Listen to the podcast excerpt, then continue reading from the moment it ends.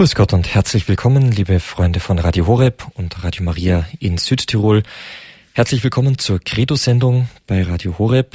Heute Abend zu einem philosophischen Thema. Mein Name ist Peter Sonneborn und ich freue mich, dass wir jetzt die kommende gute Stunde hier miteinander verbringen dürfen und wieder über recht interessante Dinge nachdenken dürfen. Ich darf als erstes mal unseren Referenten des heutigen Abends begrüßen. Es ist Herr Dr. Peter Egger aus Brixen in Südtirol. Er ist Doktor der Philosophie, der Geschichte und der Theologie und wird uns heute Abend kompetent begleiten bzw. anleiten. Guten Abend und grüß Gott, Herr Dr. Egger. Grüß Gott, Herr Dr. Sonneborn. Herr Dr. Egger, wir haben ja ähm, bereits einiges in der Philosophie behandelt. Äh, bevor wir unseren Zuhörern das Thema des heutigen Abends verraten, würde ich sagen, darf ich Sie einladen, nach äh, gutem Brauch die Sendung mit einem Gebet zu eröffnen. Das wollen wir gerne tun. Im Namen des Vaters und des Sohnes und des Heiligen Geistes. Amen. Komm, Heiliger Geist, und erfülle die Herzen deiner Gläubigen und entzünde in ihnen das Feuer deiner Liebe. Sende aus deinen Geist und alles wird neu geschaffen und du wirst das Angesicht der Erde erneuern. Dann wollen wir uns auch an die Mutter Gottes wenden und bitten sie um ihr fürbittendes Gebet. Gegrüßet seist du, Maria, voll der Gnade, der Herr ist mit dir. Du bist gebenedeit unter den Frauen und gebenedeit ist die Frucht deines Leibes, Jesus. Heilige Maria, Mutter Gottes, bitte für uns Sünder, jetzt und in der Stunde unseres Todes. Amen. Und abschließend wollen wir noch die Engel anrufen und auch einige Heilige, die sich in besonderer Weise mit philosophischen Fragen beschäftigt haben.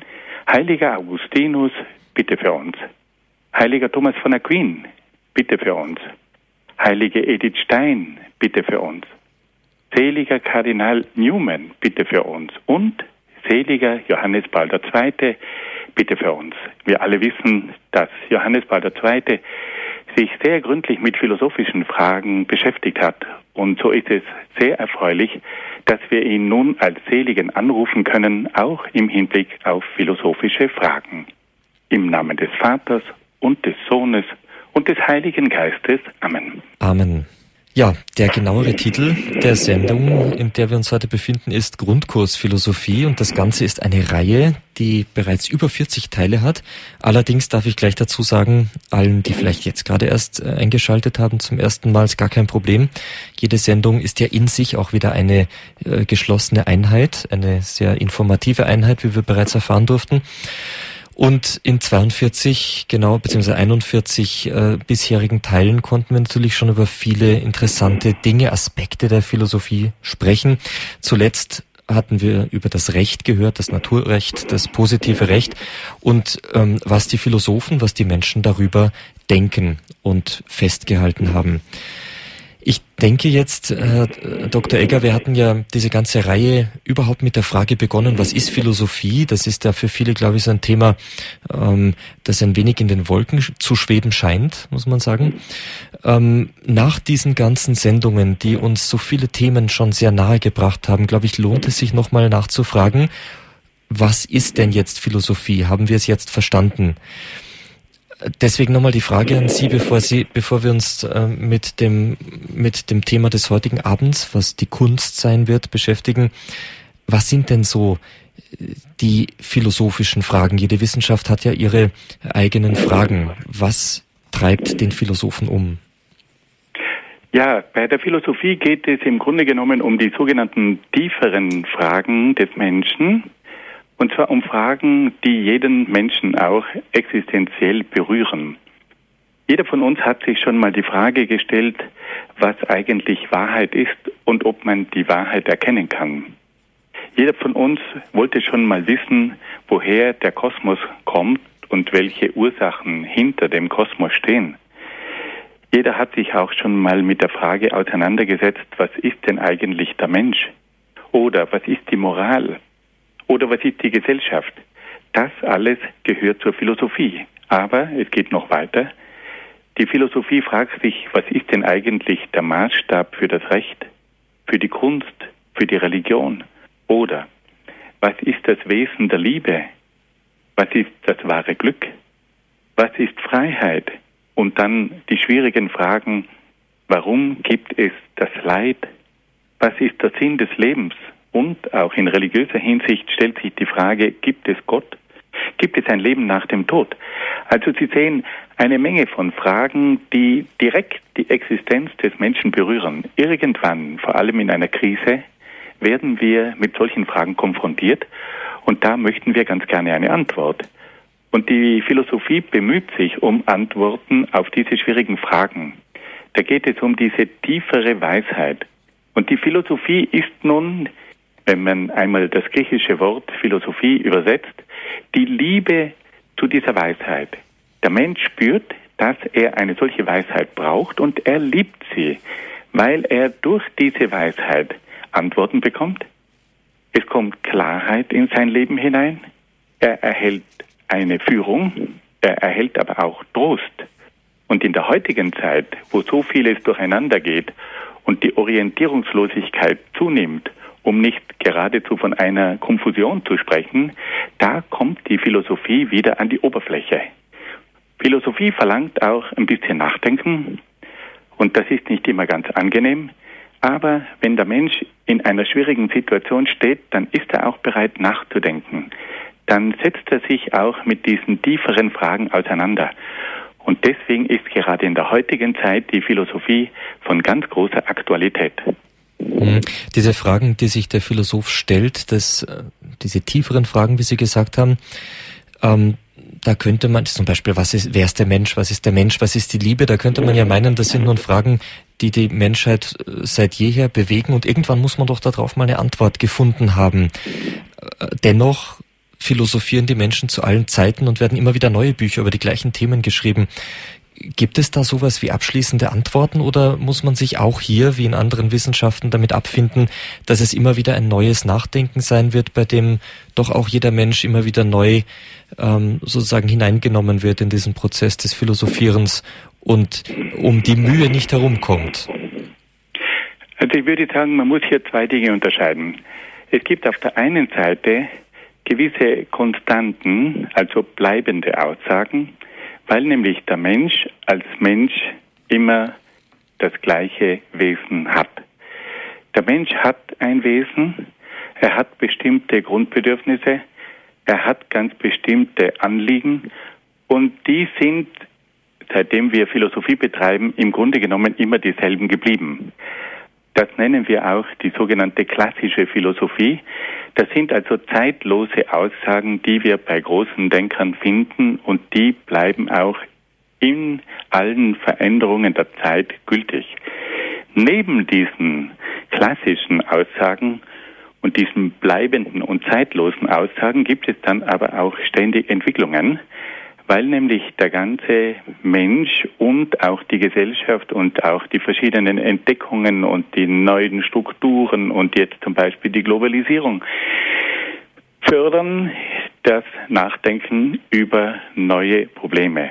Also wir können sagen, wir haben in der Philosophie zwei Dinge. Auf der einen Seite zeitlose Aussagen, weil das Wesen des Menschen und die Grundbeziehungen des Menschen dieselben sind. Und auf der anderen Seite gibt es aber auch Entwicklungen. Und diese Entwicklungen erfordern ein ständiges Weiterdenken und dadurch kommt es auch zu neuen Perspektiven und zu neuen Ansätzen in der Philosophie. Mhm. Ähm, da können wir also davon ausgehen, dass jener Anteil der bleibenden Wahrheiten, Einsichten durchaus immer wieder Referenzpunkt für die Überlegungen äh, ist bzw. sind, die wir jeweils neu anstellen müssen. Da ja der Mensch als solcher, der immer der gleiche bleibt, von Zeit zu Zeit in neue Situationen gestellt wird. Ja, und das ist eben jetzt die große Herausforderung der heutigen Zeit, dass wir nicht bei irgendwelchen modischen Aussagen bleiben, die nur für die jetzige Zeit gelten, sondern dass wir eine Beziehung herstellen zu den klassischen Aussagen. Also wir brauchen gerade in der heutigen Zeit, in der so vieles nur mehr relativ ausgedrückt wird, brauchen wir ganz dringend eine Rückbesinnung auf die Fundamente, auf die klassischen Aussagen. Wir brauchen heute wieder ein Bewusstsein von den Wurzeln, von denen wir abhängig sind. Wir brauchen ein Bewusstsein von den Fundamenten, auf denen wir stehen. Sonst bauen wir auf Sand. sonst haben wir keine Verankerung mehr. Und deswegen ist die Rückbesinnung auf diese klassischen Aussagen und auf diese Fundamente oder diese Rückbesinnung auf die eigenen Wurzeln in der heutigen Zeit von größter Bedeutung. Das, was wir jetzt gerade von Ihnen gehört haben, das werden wir natürlich auch heute Abend wieder anwenden bei dem Thema, das Sie uns vorgeschlagen haben, dass wir uns heute nämlich über die Kunst unterhalten. Sicher ein viel diskutiertes Thema, gerade so ein typisches, das sich ja mit Epochen, mit Zeiten ganz grundlegend ändert. Und doch wird es ja auch da, denke ich, Prinzipien, Ansätze geben, gerade aus philosophischer Sicht, die ähm, jeder Kunstepoche sozusagen gut zu Gesicht stehen, wenn sie denn beachtet werden wir freuen uns jetzt mal auf Ihren Vortrag zu diesem Thema. Herr Dr. Egger, jetzt darf ich Sie aber um Ihren Vortrag bitten.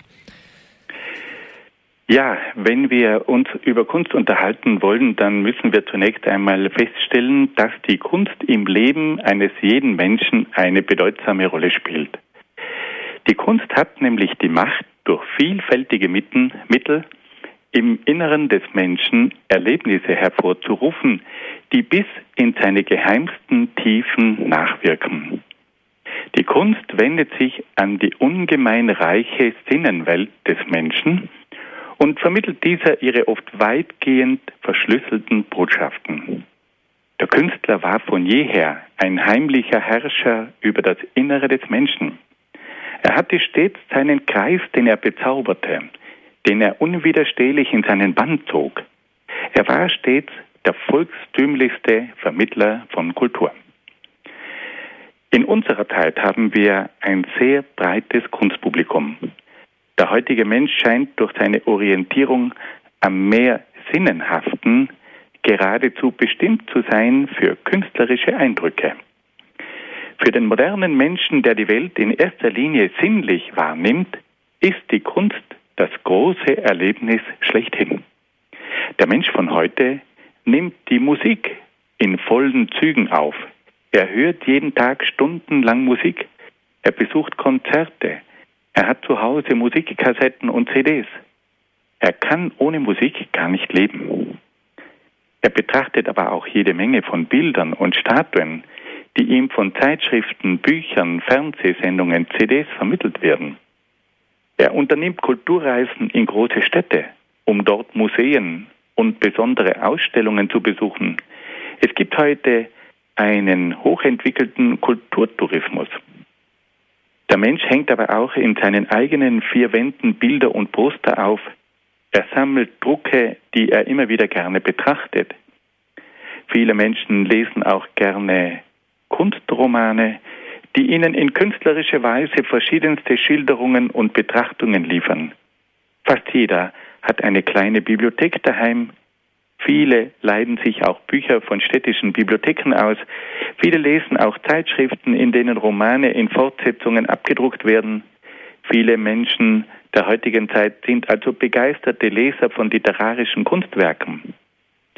Eine weitere Art von Kunst sind auch die Filme und Theaterstücke, der moderne Mensch schaut sich gerne Filme an und geht auch gerne mal ins Theater.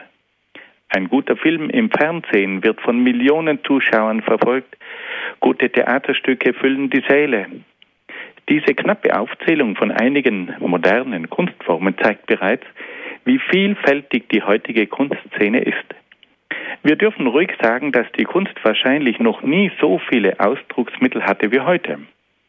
Es gab aber auch nie so viele Möglichkeiten, Kunst zu vervielfältigen und in breiteste Kreise zu vermitteln. Wir können heute ohne weiteres auch von einer Globalisierung der Kunst sprechen. Wir leben also in einem Zeitalter, das für die Kunst eigentlich sehr günstig ist. Aber nun kommt die entscheidende Frage. Was ist denn eigentlich Kunst? Und da kommen einem oft so manche Zweifel. Man sieht viele Dinge, die als Kunst angepriesen werden, und da fragt man sich, ist das wirklich Kunst? Nun, wir wissen, über Kunst lässt sich streiten. Es gibt verschiedenste Geschmäcker, es gibt verschiedene Interessen, es gibt verschiedene Anschauungen, es gibt verschiedenste Einstellungen. Also Kunst ist immer auch etwas sehr Persönliches. Und trotzdem müssen wir uns mal die Frage stellen, was ist Kunst? Worin besteht das Wesen der Kunst? Was hat sie denn für eine Aufgabe? Welche Rolle spielt sie denn für den Menschen? Das sind Fragen, die uns immer wieder beschäftigen sollten. Wenn wir nämlich nicht über das Wesen der Kunst nachdenken, dann verlieren wir mit der Zeit das Maß, um Kunst überhaupt noch verstehen und aufnehmen zu können. Dann werden wir mit der Zeit nur mehr Marionetten von irgendwelchen Kunstproduktionen, ohne dass man noch reflektiert, ist hier wirklich Kunst im Spiel. Und da müssen wir, wie wir bereits gesagt haben, einmal wieder zurück zu den Anfängen. Wir haben in Europa eine immense Fülle von Kunst. Es gibt keinen Kontinent mit so viel Kunstwerken wie Europa. Und wenn wir da zurückschauen, einmal in die Antike, da können wir uns erinnern, wie wir im Schulunterricht so einige bedeutende Kunstwerke der Griechen und Römer kennenlernen mussten. Wir haben uns auch auseinandergesetzt mit der ägyptischen Kunst. Also die Anfänge reichen sehr weit zurück. Und manchmal erinnert man sich fast noch mit Grauen an diese verschiedenen Kunstwerke, die man da lernen musste. Wer hat da nicht schon einmal etwas gehört von der Akropolis in Athen mit den berühmten Tempeln, mit dem Parthenon-Tempel? Und da war der Nike-Tempel und da gibt es die Eingangshalle der Popyläen und dann gibt es das Erechteion mit den schlanken Mädchensäulen. Wer musste das nicht alles schon einmal lernen?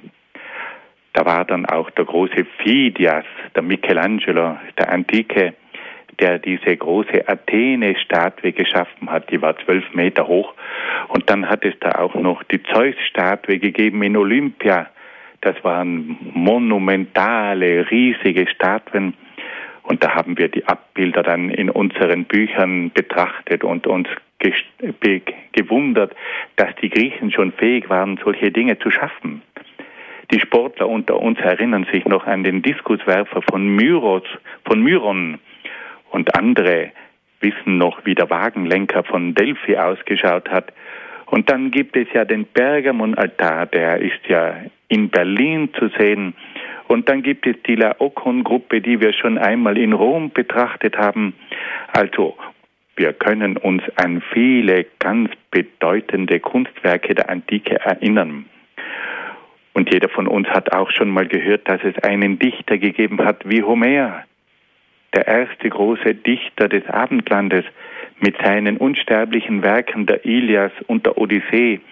Wenn nur nicht diese griechische Grammatik gewesen wäre, dann wären ja das auch ganz interessante Dinge gewesen.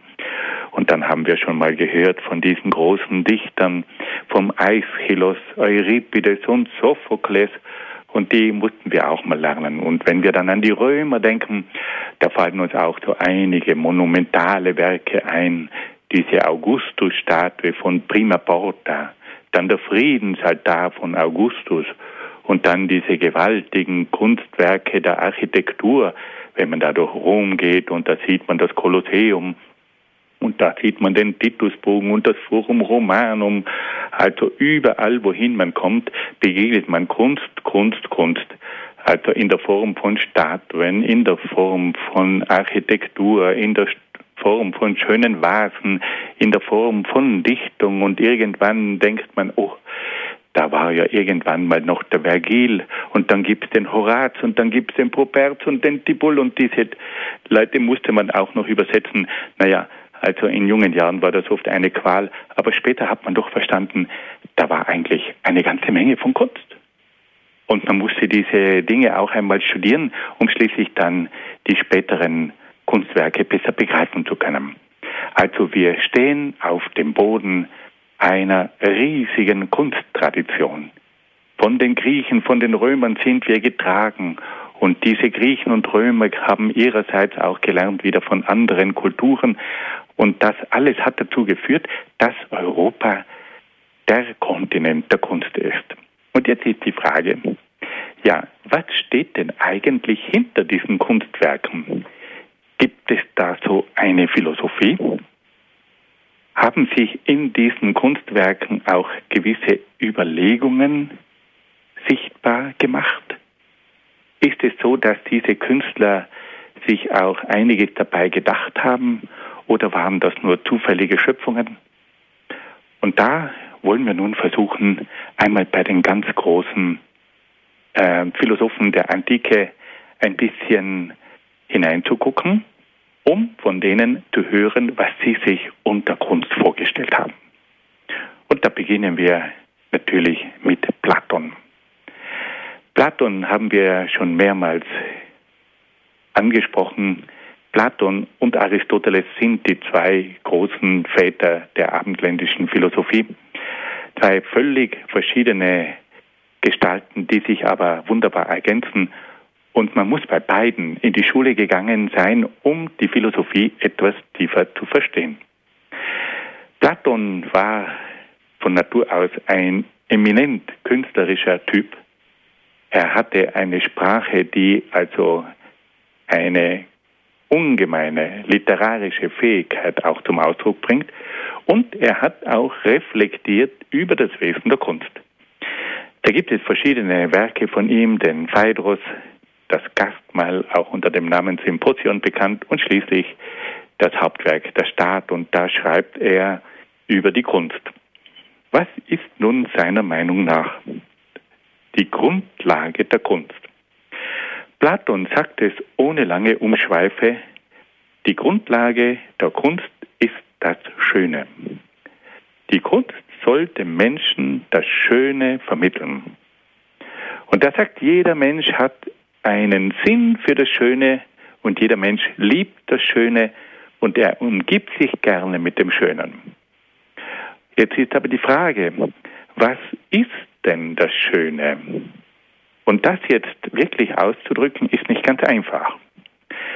Platon hat in seiner Weltanschauung folgende Grundthese vertreten, dass er sagt, die ganze Welt ist bestimmt von geistigen Ideen.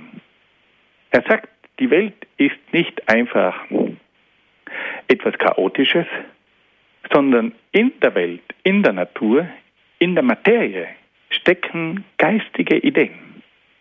Und diese geistigen Ideen, die bestimmen die Form der Welt. Die Materie ist also nicht etwas Chaotisches oder nicht etwas Formloses, sondern überall, wohin wir schauen, stellen wir fest, da gibt es ganz bestimmte Formen. Da sind ganz bestimmte Prinzipien drinnen. Da sind ganz bestimmte Ideen drinnen. Also Platon hat einen Blick für diese tiefere Wirklichkeit und sagt, die Welt, die uns umgibt, ist von Prinzipien bestimmt, da sind Ideen drinnen, da sind Formen drinnen. Und er sagt, dass diese Ideen, die verleihen der Welt Ordnung und Harmonie. Also sagt er, die Welt ist durch die Ideen etwas Geordnetes, ist etwas Harmonisches. Die Welt ist nicht ein Chaos.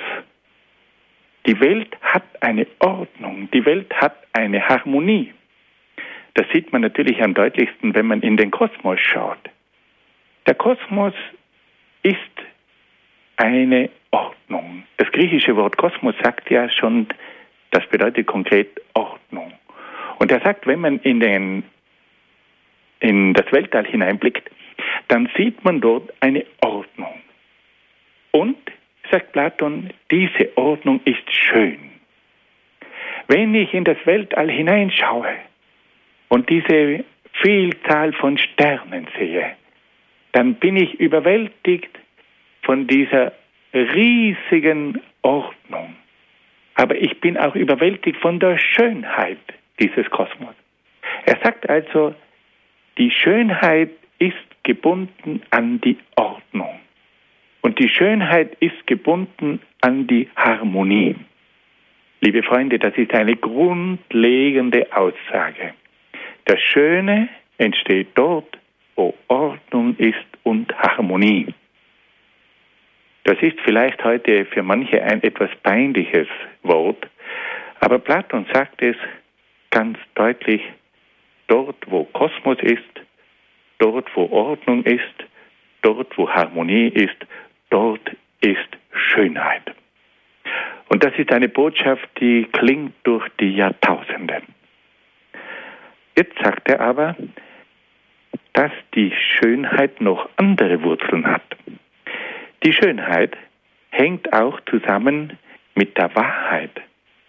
Er sagt, wenn man es mit der Wahrheit zu tun hat und diese Wahrheit Licht hineinbringt in das menschliche Leben, dann ist die Wahrheit etwas Schönes. Dagegen ist die Lüge für den Menschen auch etwas, was hässlich ist. Er sagt also, die Wahrheit ist auch eine Grundlage der Schönheit. Dort, wo etwas wahr ist, dort empfindet man, dass das schön ist. Und wenn etwas ehrlich ist und wenn etwas aufrichtig ist, dann empfindet man, das ist schön. Ein ehrlicher Mensch, eine wahre Aussage, eine wahre Darstellung der Dinge macht die Dinge auch schön. Dort, wo etwas der Wahrheit entspricht, dort entspricht jetzt auch das dem Kriterium der Schönheit. Und dann kommt noch ein drittes Moment dazu. Platon sagt, dass auch die, das Gute eine Grundlage der Schönheit sei. Dort, wo wir es mit einem guten Menschen zu tun haben, dort erblicken wir auch etwas Schönes. Es gibt oft Menschen, die sind ästhetisch nicht weiß Gott wie schön, aber sie haben eine unheimliche Güte. Es sind Menschen von hoher moralischer Gesinnung. Und in den Gesichtern dieser Menschen, die gut sind, die moralisch hochstehend sind, da empfindet man auch wieder Schönheit. So hat also Platon folgende Grundlagen für die Schönheit entdeckt. Er sagt, die Schönheit ist aufgebaut auf vier Prinzipien. Auf dem Prinzip der Ordnung, auf dem Prinzip der Harmonie, auf dem Prinzip der Wahrheit und auch auf dem Prinzip des Guten. Das sind so unglaublich wichtige Feststellungen, dass man hier sagen muss, hier berühren wir die Fundamente des Schönen. Die Schönheit ist also nicht nur etwas, was wir von der Form her als schön empfinden. Die Schönheit, die wirkliche Schönheit reicht tiefer hinunter. Da kommt noch etwas dazu. Da geht es also um Ordnung. Da geht es um Harmonie. Aber da geht es auch um Wahrheit. Und da geht es auch um das Gute. Wir sehen, dass hier also einmal sinnliche Eindrücke gemeint sind. Dann hat man den Eindruck, hier geht es auch um eine Ordnung fast in einem mathematischen Sinn. Hier geht es um Harmonie, hier kommt die Geometrie ins Spiel. Dann geht es auch um die Wahrheit, hier kommt die Logik ins Spiel. Und dann geht es auch noch um das Gute, hier kommt die Ethik ins Spiel. Also im Schönen treffen sich grundlegende Dinge. Platon ist hier natürlich sehr gründlich. Er schaut nicht mal so oberflächlich auf etwas hin und sagt, das ist schön. Nein, nein, nein, nein. Er geht hier wirklich in die Tiefe und sagt, was ist denn wirklich die Ursache des Schönen? Und da sagt er, da geht es um die Ordnung, da geht es um die Harmonie, da geht es um die Wahrheit, da geht es um das Gute. Dort, wo diese vier Prinzipien gegeben sind, kommt es zum Schönen. Aber dort, wo diese Prinzipien nicht respektiert werden, wo die mit Füßen getreten werden, dort kommt es auch zu einer Infragestellung des Schönen. Dort, wo das Chaos herrscht, dort, wo keine Harmonie gegeben ist, dort, wo die Lüge herrscht und dort, wo es unmoralisch zugeht, dort entsteht keine Schönheit. Dort wird die Schönheit mit Füßen getreten. Dort verschwindet die Schönheit. Dort wird die Welt hässlich. dort fühlt sich der Mensch auch nicht mehr wohl. Und das sind Aussagen, die klingen durch die Jahrtausende. Und über diese vier Prinzipien, liebe Freunde, müssen wir wieder neu nachdenken, wenn wir mal wirklich wissen wollen, was Kunst ist und dann einmal die Frage stellen, was das Schöne ist, da müssen wir hineinschauen und uns dessen bewusst sein. Ordnung, Harmonie, Wahrheit und das Gute sind unverzichtbare Elemente für das wahre Schöne und damit auch für die wahre Kunst. Liebe Zuhörer von Radio Horeb und Radio Maria, wir sind in der Credo-Sendung hier bei Radio Horeb heute Abend im Grundkurs Philosophie mit Dr. Peter Egger aus Brixen in Südtirol. Er ist unter anderem Doktor der Philosophie und begleitet uns am heutigen Abend durch das Thema der Kunst. Wir haben dieses Thema am heutigen Abend begonnen, neu angeschnitten. Wir haben bereits gehört, dass die Kunst ganz besonders die Sinnenwelt des Menschen anspricht, durchaus verschlüsselte Botschaften übermittelt und doch gerade heute bei den Menschen auf verschiedene Weise sehr gut ankommt, sei das in einem, man möchte fast sagen, exzessiven Musikkonsum allgegenwärtig und überall zu haben, aber auch in Filmen, Büchern und so weiter. Und da, so hat uns Herr Dr. Egger bereits gesagt, ist es wichtig, wieder auf die alten Prinzipien zu schauen, sich einmal Gedanken darüber zu machen, was denn Kunst eigentlich ist, vielleicht auch was sie mit uns macht, wie sie auf uns wirkt. Und in einem ersten Schritt hat unser Dr. Egger die Gedanken des großen Philosophen Platon einige Jahrhunderte vor Christus bereits ähm, in den wesentlichen Punkten äh, dargebracht. Er hat gesagt, die Grundlage der Kunst ist das Schöne nach Platon. Die Welt ist von Prinzipien, von Ideen, Formen bestimmt, die Ordnung und Harmonie vermitteln. Zur Schönheit gehört aber auch die Wahrheit, die einen Blick auf die Wirklichkeit öffnet, die schön ist und auch das Gute. Also vier Prinzipien, die dem Schönen zugrunde liegen, das uns so sehr erfreut und entzückt. Wir haben bereits etwas ganz Wichtiges auch gehört. Das Schöne liegt durchaus nicht nur in der äußeren Form, sondern gerade beim Menschen, der moralisch gut ist, der ethisch wertvoll ist, äh, durchaus auch in geistigen Gehalten. Mehr dazu aber jetzt wieder von unserem Fachmann des heutigen Abends, von Herrn Dr. Egger. Bitteschön. Liebe Hörerinnen und Hörer, wir kommen nun zu einem weiteren Punkt der platonischen Lehre über die Kunst. Er hat nämlich darauf hingewiesen, dass man danach streben müsse, das Schöne und das Gute miteinander zu verbinden. Und das kommt auch in einem bekannten griechischen Wort zum Ausdruck, nämlich in dem Wort kalos agathos. Kalos heißt schön, agathos heißt gut. Also der Mensch soll gut und schön sein.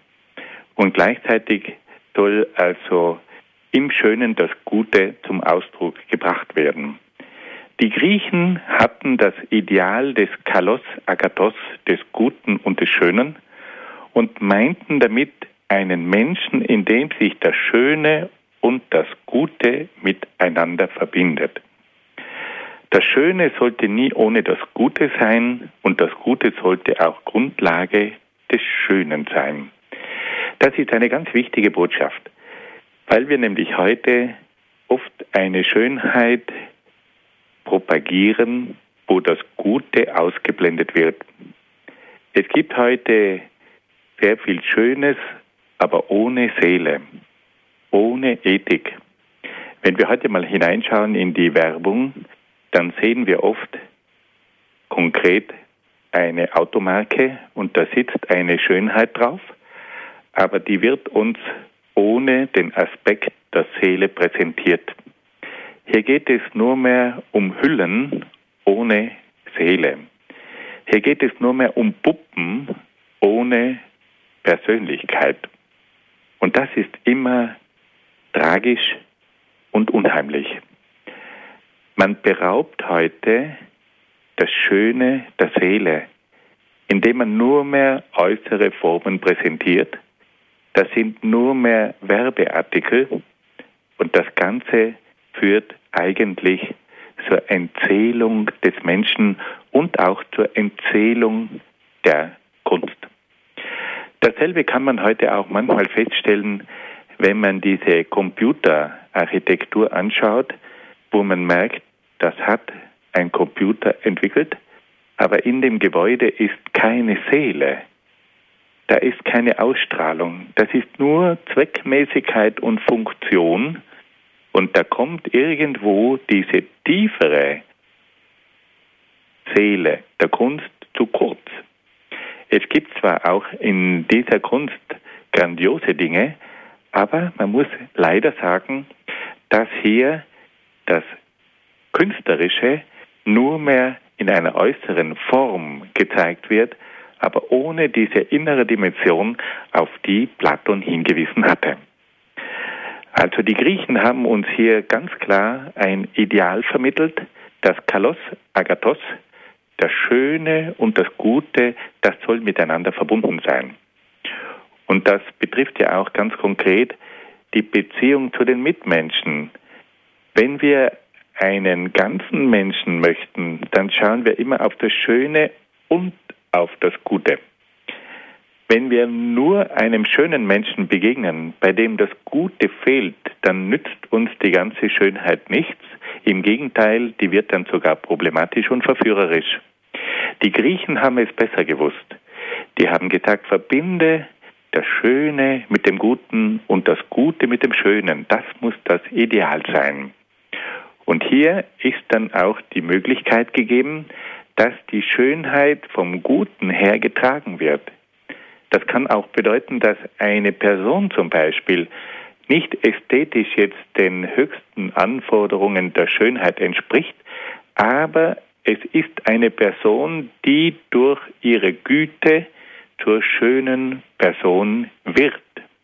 Und dieses Bewusstsein, das müssen wir wahrscheinlich wieder neu zurückgewinnen. Platon kommt dann noch auf einen weiteren Punkt zu sprechen, der sehr wichtig ist. Und zwar spricht er von der Kraft des Eros, die den Menschen dazu bewegt, nach dem Schönen zu streben.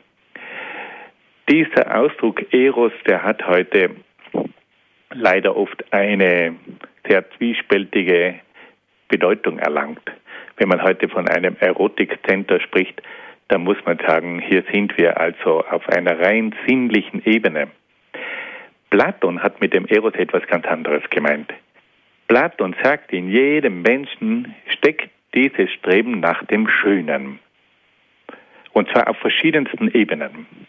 Wenn wir uns selbst einmal betrachten, und uns einmal beobachten, dann können wir feststellen, dass dieses Schöne immer in uns wirkt.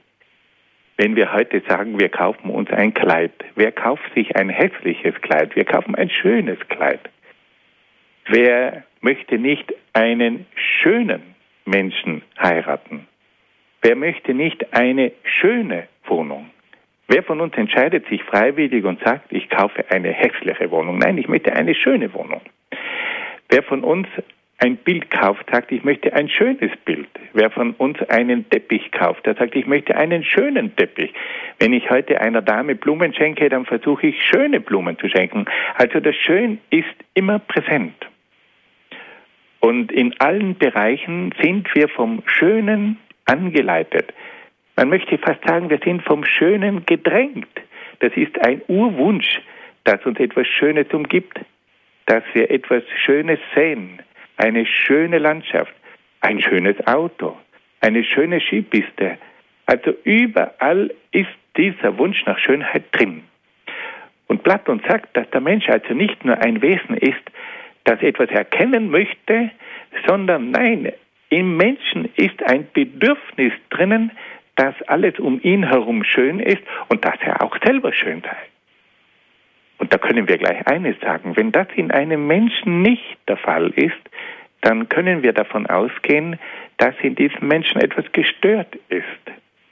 Wenn ein Mensch ganz bewusst das Hässliche anstrebt und wenn er das Dunkle will, dann ist in ihm selber wahrscheinlich Hass im Spiel, weil der Hass, der drückt sich aus im Hässlichen. Das sagt schon die deutsche Sprache. Hass und hässlich hängen zusammen. Der, wenn der das Dunkle sucht, dann ist wahrscheinlich in ihm selbst etwas dunkel.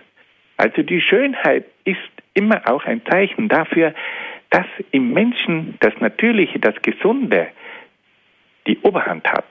Und wenn ein Mensch sich ganz bewusst für das Hässliche, für das, für das Grausige, für das Brutale entscheidet, dann muss wahrscheinlich in ihm selbst irgendeine Verletzung gerade wirksam sein. Also Platon sagt, im Menschen ist die Kraft des Eros und die ist überall zu spüren. Und schon im kleinen Kind ist dieses Wünschen nach schönen Dingen ist deutlich zu spüren. Die Kraft des Eros. Und er sagt, diese Kraft, die hat eine unheimliche Dynamik. Die bewegt den Menschen. Die ist stärker oft als die Kraft der Erkenntnis. Also das Schöne zieht ihn an. Das Schöne lässt ihn streben. Und jetzt sagt Platon, dass diese Kraft nach dem Schönen auf verschiedenen Ebenen wirksam ist. Zunächst einmal treibt der Mensch, der Eros, den Menschen an, nach einer sinnlichen Schönheit zu streben. Aber, sagt Platon, es bleibt nicht bei dieser sinnlichen Stufe, sondern der Mensch sucht auch nach der geistigen und ideellen Schönheit. Er hat Ideale. Und Ideale sind etwas, das ihn anzieht. Die Ideale sind etwas Schönes. Er möchte ein Ideal erreichen in seinem Leben, in seiner Selbstverwirklichung, in seinen beruflichen Plänen. Überall sind Ideale und diese Ideale haben etwas Faszinierendes, etwas Schönes an sich. Und diese geistige Ebene, die kann dann auch hineingehen in die Wissenschaft. Wenn zum Beispiel ein Wissenschaftler gewisse Dinge entdeckt, dann ist das für ihn schön. Ich habe einmal mit einem Freund gesprochen, der war selber Chemiker und Physiker, und der hat zu mir gesagt, also wenn man eine mathematische Gleichung betrachtet vom ästhetischen her, da sind so wunderbare ästhetische Figuren, symmetrische Figuren festzustellen, dass man anhand der Ästhetik, der Schönheit feststellen kann, ob die Gleichung stimmt oder nicht. Er hat gesagt, es ist sogar so, dass manchmal die Gleichung auf der linken und auf der rechten Seite, da müssen Symmetrien sein. Die müssen übereinstimmen. Und wenn diese Übereinstimmung nicht gegeben ist, dann ist ein Rechenfehler im Spiel. Gut, ich muss eines sagen, ich verstehe von Mathematik überhaupt nichts.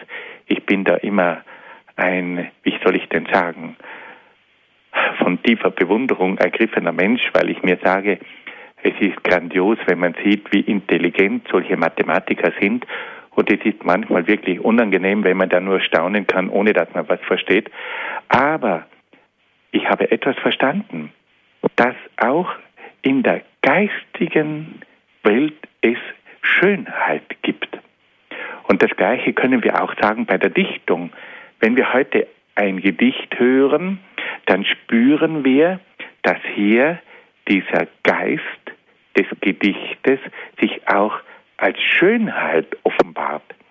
Wenn wir heute ein Versmaß hören, wenn wir einen Reim vernehmen, dann spüren wir, das ist auch schön.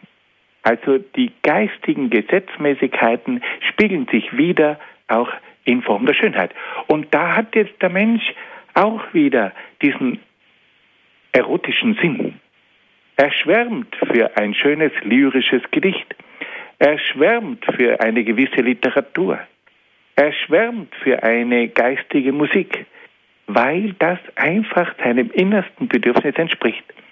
Und zum Schluss sagt Platon, können wir noch einen Stock weiter hinaufgehen, dass wir nicht nur sinnliche Formen und geistige Formen als schön betrachten, sondern dass wir die Schönheit als solche betrachten. Das ist natürlich ein bisschen unheimlich, weil jeder von uns kann sich nur vorstellen, dass die Schönheit in einem Bild, in einer Statue, in einer Melodie zum Ausdruck kommt. Aber Platon steigt noch weiter hinauf und sagt, mit der Zeit lässt man diese ganzen Formen weg und betrachtet die Schönheit als solche. Also er ist auf jeden Fall ein Fan der Schönheit auf den großen Prinzipien der Ordnung, der Harmonie, des Guten und des Wahren und er sagt, das muss den Menschen beseelen. Und dieser Eros, der in ihm drinnen ist, der wünscht diese Dinge. Und das ist in den Menschen hineingelegt, damit er glücklich wird. Weil die Schönheit, die führt ihn auch zu diesen Prinzipien hin. Also es ist auch so, dass die Schönheit ein Mittel ist, um die Ordnung zu entdecken, um die Harmonie zu entdecken, um das Wahre und das Gute zu entdecken. Und da kommt dann Platon schon bereits auf das Eigentliche zu sprechen. Das Schöne hat nicht nur einen Selbstzweck. Das Schöne hat auch die Funktion der Vermittlung. Durch das Schöne soll der Mensch die Ordnung entdecken. Durch das Schöne soll er die Harmonie entdecken. Durch das Schöne soll er die Wahrheit und das Gute entdecken. Also auf der einen Seite baut das Schöne auf gewissen Prinzipien auf, auf der anderen Seite ist das Schöne aber auch eine Vermittlung, um diese vier Prinzipien zu entdecken. Und das ist tief im Menschen drinnen. Und deswegen brauchen wir heute diese Vermittlung des Schönen, weil man durch das Schöne ganz wichtige Dinge entdecken kann. Und das ist die Aufgabe der Kunst und das ist dann auch die Aufgabe der Kultur. Doch darüber werden wir dann bei einer weiteren Sendung sprechen müssen. Für heute möchte ich diese, mit diesen Ausführungen zu Ende kommen und gebe zurück an Herrn Dr. Sonneborn. Vielen Dank, Herr Dr. Egger, für Ihren Vortrag über das Schöne, einen ersten Vortrag zu diesem wertvollen Thema. Hier ist Radio Horeb mit der Credo-Sendung heute Abend zum Thema die Kunst, philosophisch betrachtet durch Herrn Dr. Peter Egger, mit besonderem Schwerpunkt des heutigen Abends auf der Schönheit als Objekt der Kunst. Ich darf nun Herr Dr. Egger als erste Zuhörerin Frau Nissen aus Freiburg begrüßen. Grüß Gott, Frau Nissen. Hallo, ich grüße Sie sehr herzlich. Herr Dr. Egger, es war eine Wonne für mich, Ihnen zuzuhören, als äh, ehemalige Schülerin von Josef Pieper. Das ist, da hat man solche Dinge so sehr gerne gehört. Wenn ich allein die Äderchen auf einem Blatt anschaue oder die Muster einer Schneeflecke oder die Farbenpracht, die verschiedenen Formen der Blumen oder Sie haben geschwärmt, wie auch ich, vom Sternenhimmel das ist eine unerhört tiefe Freude. Was mich aber ein ganzes Leben besonders beschäftigt hat, war diese Ordnung in der Musik. Bin ich recht in der Annahme und ich glaube, dass das Wort Nomos Ordnung und Musik auch heißt, ja. Und ähm, die, die Musik, wenn man eine Fuge von Bach hört, ja, da ist eine wunderbare Ordnung gegeben. Und es gibt ein Gemälde von Bach, da, äh, da schreibt er seine Ordnung auf. Das hat man also nachgelesen auch, ja. Und ähm, er lebte aus dieser Ordnung und deshalb bewegt er auch die Menschen so sehr. Und diese Ordnung, äh, also diese klingende Ordnung, möchte ich sagen, die ist auch, jetzt nenne ich, was Platon gesagt hat, Musik ist ein entscheidendes Mittel zur Bildung des Charakters. Aber die verändert den Menschen unerhört. Also ich habe das auch sehr viel praktiziert mit Kindern und da kommen so glückliche, strahlende Menschen heraus, da kann gar nicht gemobbt werden, das gibt's dort gar nicht. Aber es ist diese Ordnung, die übergeht. Oder ein anderes Werk, Karneval der Tiere auch, diese Klarheit bei Saisons, das ist so unerhört kostbar. Und wir können nichts Besseres tun, als Kindern, Kinder hinzuführen zu all dieser Schönheit, zu all dieser Ordnung. Und dann werden die wieder harmonischer und werden auch glückliche Menschen auf Dauer. So, damit möchte ich aber aufhören. Herzlichen Dank, Frau Nissen. Herr Dr. Egger. Ja, also ich würde diesen Sätzen also aus tiefstem Herzensgrund zustimmen weil man wirklich eines sagen muss, die Musik hat die tiefste Wirkung auf den Menschen überhaupt. Wir können immer wieder feststellen, dass dort, wo die Musik den Menschen veredelt, dass dort die tiefsten Bereiche des Menschen in positiver Weise geformt werden. Und das hat auch schon die Antike gewusst. Es hat ja damals schon einen Streit unter Anführungszeichen gegeben, ob die Aufklärung auf der Ebene der Vernunft oder die Musik mit ihrer musischen Prägung eine tiefere Wirkung auf den Menschen ausübt. Und da hat es einen griechischen Denker gegeben, den Isokrates, der ganz klar gesagt hat, dass die Musik tiefer wirkt als jede Form von Aufklärung auf der Ebene der Vernunft. Also da bin ich Ihnen sehr, sehr dankbar, dass Sie das so klar gesagt haben. Ja. Und ich glaube auch noch eines sagen zu dürfen oder zu müssen, dass dort, wo die Musik in die falsche Richtung geht, dass dort Ganz auch genau. unheimlich viel zerstört wird. Chaos. Und das stellen wir heute leider auch fest. Aber darüber werden wir dann noch in einer weiteren Sendung mal sprechen müssen. Ja, ich freue mich. Die Kunst kann nämlich auch zerstörerisch wirken. Ganz ich bin genau. Ihnen sehr dankbar, dass Sie das gesagt haben ja. und dass Sie Josef Bieber erwähnt haben. Ja. Das ist also wunderbar, weil der Mann, der hat sehr, sehr viel Tiefsinniges und Gültiges gesagt und den Aber müsste man heute wieder einmal mehr in Erinnerung rufen. Aber ja, omne ens est bonum et verum, wir haben es so oft gehört. Gell? Ja, ja. Also vielen, vielen Dank. Ich freue mich wieder auf Ihren nächsten Vortrag, Herr Dr. Egger. Danke, ich Frau danke Nissen. auch Ihnen ganz herzlich. Bitte, gerne. Auf Wiederhören. Ich bin alles ganz Gute. im Bunde mit Ihnen. Gottes Segen, alles Gute. Danke Ihnen auch, Herr Dr. Egger. Ja, Omne ens est bonum et verum, das sollten wir vielleicht noch auf Deutsch übersetzen. Das passt doch ganz gut zu unserem Thema, Herr Dr. Egger. Ja, also das Gute und das Wahre nicht.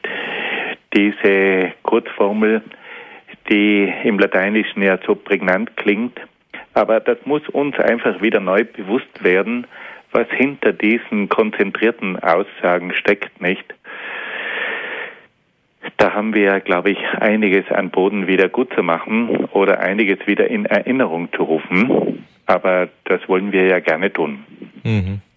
Also jedes Seiende ist gut und schön, das heißt äh, äh, gut und wahr, das heißt in jedem Seienden, wenn wir das jetzt übertragen auf äh, das, was Sie uns heute Abend gesagt haben, steckt immer auch ein Stück Schönheit drin, was uns als Christen ja nicht verwundern dürfte, wenn wir davon ausgehen, da weichen wir allerdings vom Boden der Philosophie jetzt deutlich ab, dass all das, was wir sehen, all das, was ist, denn auch von Gott, dem Urgrund des Guten und Wahren und Schönen geschaffen wurde.